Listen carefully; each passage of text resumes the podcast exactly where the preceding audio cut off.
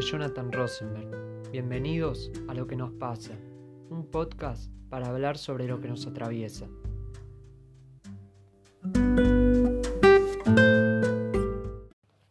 Bienvenidos a otro nuevo episodio de Lo que nos pasa.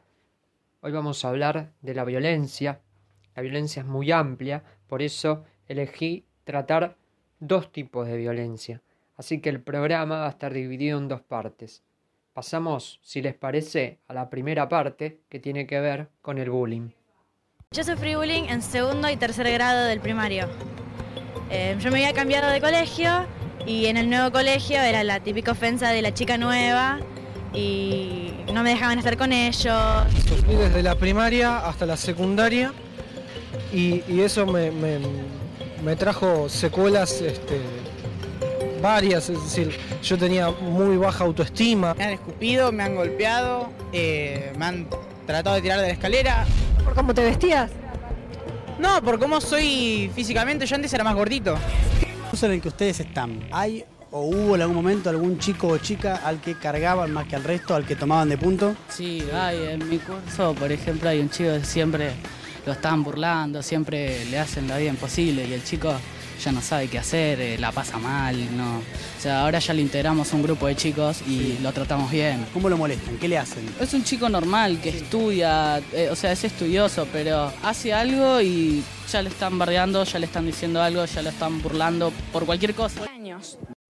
Según el informe de Bullying Sin Fronteras, una ONG que se dedica a recolectar y ayudar a las víctimas de bullying, en un año los casos pasaron de 2.236 a 2.974, quiere decir que aumentó un 33%.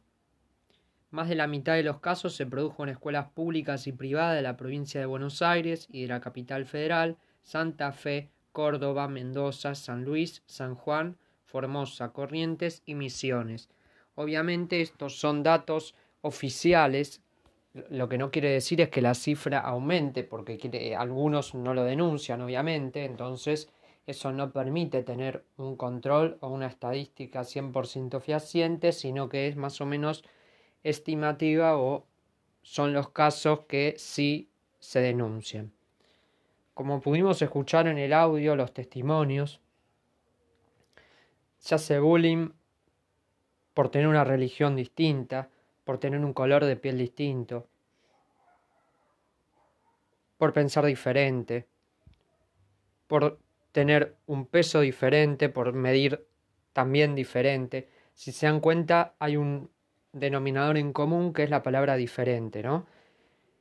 Entonces, se hace bullying por cualquier cosa y es un fenómeno que va en alza y que hay que frenarlo de alguna forma porque es muy preocupante. Es preocupante porque a la víctima, primero, muchos eligen no volver más a esa escuela, que no quiere decir que estén, se queden por fuera del ámbito educativo, sino que van bollando de escuelas en escuelas. ¿Por qué? Porque después esa persona queda con el autoestima por el piso. Quien no le garantiza, lamentablemente, que otro se aproveche cuando se cambia de escuela. Entonces es algo más general. Y tampoco se puede cargar las culpas en la víctima, obviamente. En el peor de los casos, y eso es lo más preocupante, y hay un montón de casos que lo indican, que terminan con el suicidio. Y eso es lo más grave y lo más doloroso, porque la verdad es increíble ponerse a pensar el, dolor que puede generar eso en una familia. También si uno analiza el lado de, de- del perpetrador, del que hace el abuso, eh, también algo le pasa. ¿Sí? No es que lo quiero defender, yo no voy a defender a, a los que son abusivos, pero también a ese chico algo le pasa y también para evitar que llegue a mayores me parece que la escuela, como todo el aparato educativo, tiene que actuar, ¿sí?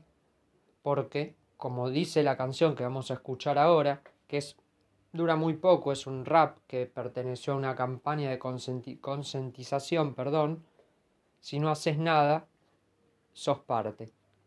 Mamá, Estoy frustrado, me cuesta hacer amigos y en la escuela todos dicen que soy raro y no.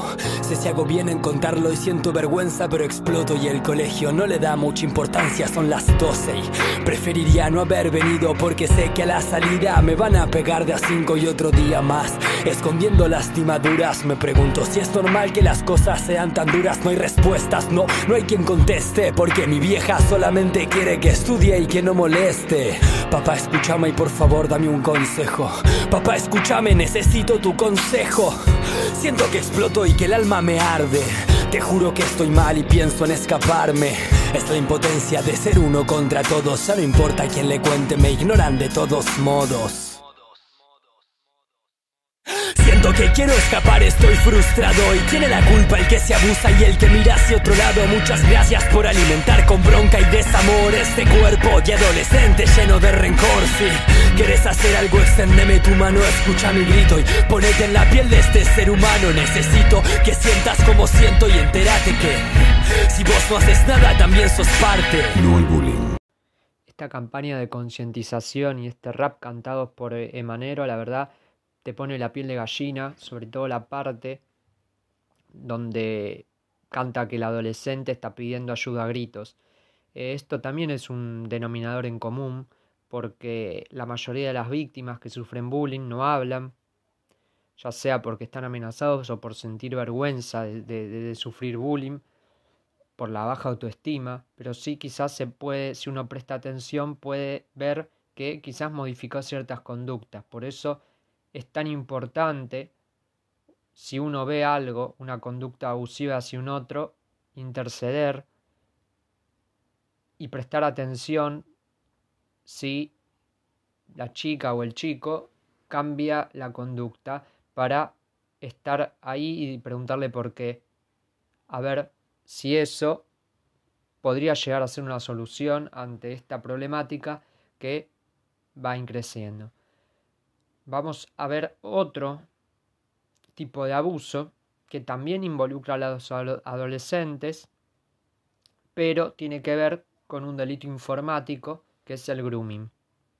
Comencé a hablar con otras personas a través de la webcam y así conocí muchos chicos y muchas chicas.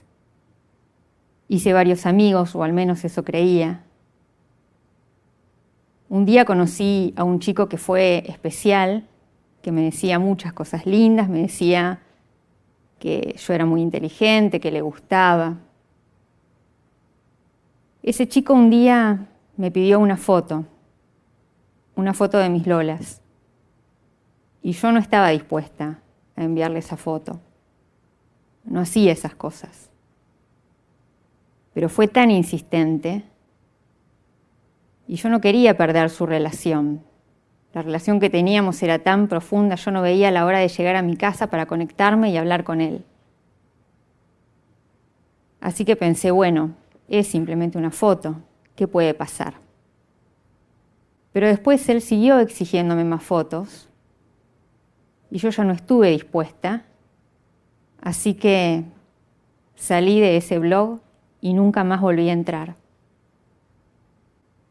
Un año más tarde, creé mi primera página de Facebook y me llega un mensaje de esta persona que me seguía pidiendo más fotos y me amenazaba con compartir la que ya tenía con todos mis contactos. Al principio no creí que esto pudiera pasar. Pero en unas vacaciones de Navidad comenzaron a llegarme mensajes de mis amigas, de mis amigos, que me decían que había una página de Facebook cuya foto de perfil era mi foto. Yo no lo podía creer, sentía una vergüenza muy grande. Pensaba cómo se lo iba a decir a mis padres. Quise desaparecer. Cerré mis redes sociales. Tenía la esperanza de que si no salía en mi casa en todo el verano, la gente se iba a olvidar de mi foto. Pero esto no fue así.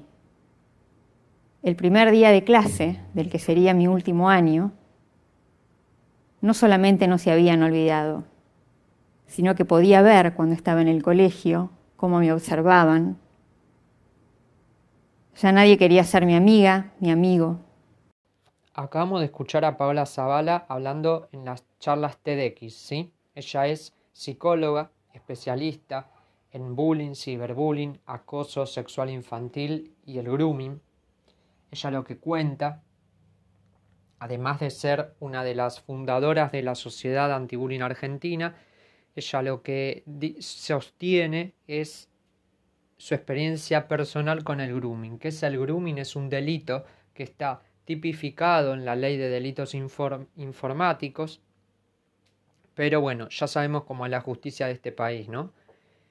No hay muchas penas, las que hay no son de, de condena firme, entonces eso, eso pasa y es lamentable que eso suceda. Para quien no lo sepa, el grooming es como un engaño pederasta o pedófilo, donde un adulto se hace pasar por una chica o un chico para pedir fotos en eh, fotos sexuales, ¿sí? Entonces, eso también es peligroso porque como hablamos antes, que hay que abrir los ojos y darse cuenta qué está pasando, quizás uno, como padre, también como amigo, si ve que puede llegar a cambiar la conducta, si ve que em, ciertas cosas lo hacen dudar, puede preguntar qué está pasando. Y también hay que poner énfasis en los chicos, sobre todo los, los púberes, que están teniendo los primeros accesos a las redes sociales, porque ahí es donde ponen el foco los pedófilos. Entonces, con su primer celular, con su primer red social, pueden ser peligrosos si no hay un adulto siguiendo detrás de cerca. Así, damos por finalizado el tema número uno, que tenía que ver con el bullying y el grooming, para pasar al tema número dos, que es la violencia de género. Lo que va del año, más de 230 mujeres fueron asesinadas a manos de su pareja o expareja. Fue asesinada de 26 puñaladas. De las mujeres es una movilización sin precedentes. Para hablar de un nuevo femicidio ocurrió en el partido bonaerense. Fue torturada, violada y asesinada por dos hombres. Tenemos que hablar de un nuevo femicidio en el asentamiento de la, villa. Pareja. Ella trabajaba en una verdulería y no pudo. Asesinada eh, delante de sus tres pequeños.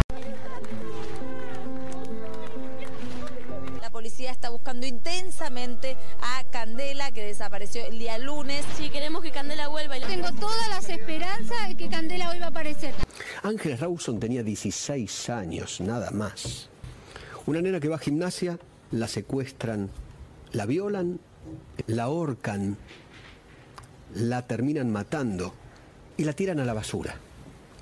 A 10 kilómetros de la ciudad de Mar del Plata, donde fue llevada, ya muerta, Lucía, familiares, amigos y asociaciones piden nada más que por justicia, porque no pase nunca más esto. Fue de 16 años, fue víctima de un salvaje asesinato que despertó la atención de muchos. Por ello, se pone en vigor durante toda esta jornada la campaña Ni una menos. Lo que acabamos de escuchar es un compilado de cómo los medios de comunicación cubrieron algunos femicidios ocurridos en los últimos años en este país. Las cifras oficiales datan hasta, hasta julio perdón, del 2020 más de 180 femicidios, o sea, 180 muertes, mujeres muertas en seis meses. Es una locura, es aberrante que nosotros como sociedad lo permitamos, es aberrante que la justicia no actúe, que libere a los femicidas, que les saque condena, que no controle si violan las perimetrales, que no le den el apoyo necesario cuando una mujer denuncia que está sufriendo violencia de género.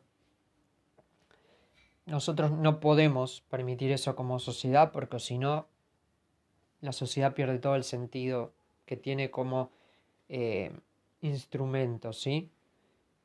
Es una locura. Ya con una mujer fallecida es una locura. Y hay que actuar y hay que dejar de ser demagogo y de decir palabras lindas, sino que hay que actuar.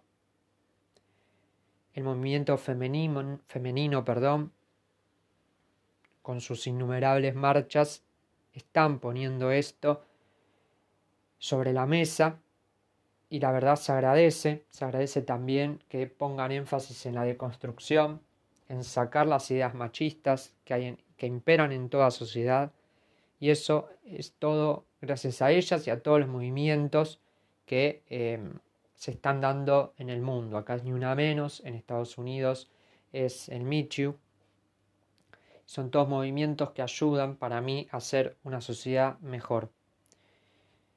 En el 2018 se aprobó en el Congreso una ley llamada la ley Micaela García que surge lamentablemente después del femicidio de ella. Esta ley establece la capacitación obligatoria en la temática de género a todo el personal de poderes del Estado Nacional, Ejecutivo, Legislativo y Judicial. Desde mi punto de vista, no solo se tiene que quedar en los tres poderes que hay en la nación, sino también se tiene que meter en las currículas, en, las de la escuela secundaria, eh, trabajar también con los nenes de, la primaria, eh, en las universidades, no puede quedar, me parece, solo en los tres poderes, sino que tiene que venir también de abajo, ¿sí? Pero esto obviamente es una humilde opinión en un humilde podcast, pero es así. Yo pienso eso y obviamente eh, lo digo. En el artículo 4 de esta ley, y es importante, define qué es la violencia de género. Entonces dice, se entiende por violencia contra las mujeres toda conducta, acción u omisión que de manera directa o indirecta, tanto en el ámbito público como en el privado, basada en una relación desigual de poder, afecte su vida, libertad, dignidad, integridad física, psicológica, sexual, económico-patrimonial, como así también su seguridad personal. Se considera violencia indirecta, a los efectos de la presente ley, toda conducta, acción, omisión, disposición, criterio, práctica discriminatoria que ponga a la mujer en desventaja con respecto al varón. Y en eso como sociedad tenemos que crecer muchísimo, muchísimo. Así llegamos al cierre de este episodio. Primero vamos a escuchar a Galeano, que nos va a decir algo sobre la violencia de género y luego vamos a escuchar la canción Nunca más a mi lado de No te va a gustar. Muchísimas gracias y hasta el próximo episodio. Hay criminales que proclaman tan campantes la maté porque era mía. Así nomás, como si fuera cosa de sentido común y justo de toda justicia el derecho de propiedad privada que hace al hombre dueño de la mujer. Pero ninguno, ninguno, ni el más macho de los supermachos tiene la valentía de confesar, la maté por miedo. Porque al fin y al cabo, el miedo de la mujer a la violencia del hombre es el espejo del miedo del hombre a la mujer sin miedo. La golpeó, puso un fierro en su pecho, mató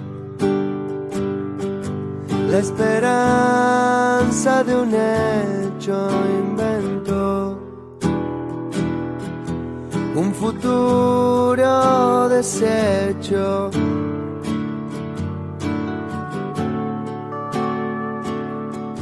Salió así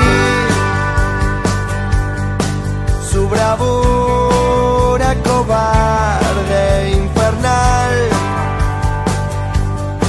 tristemente aceptada,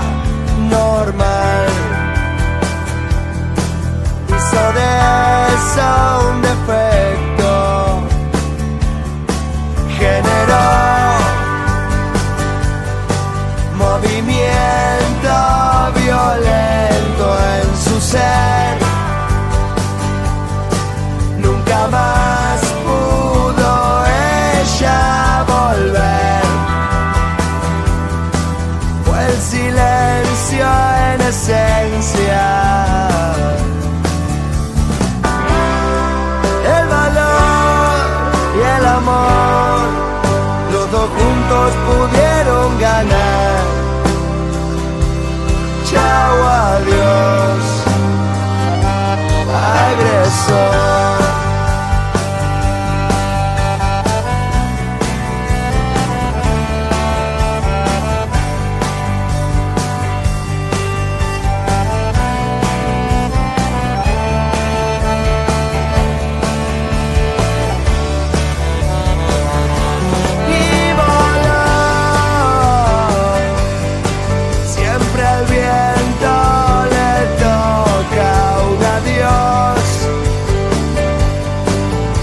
Hay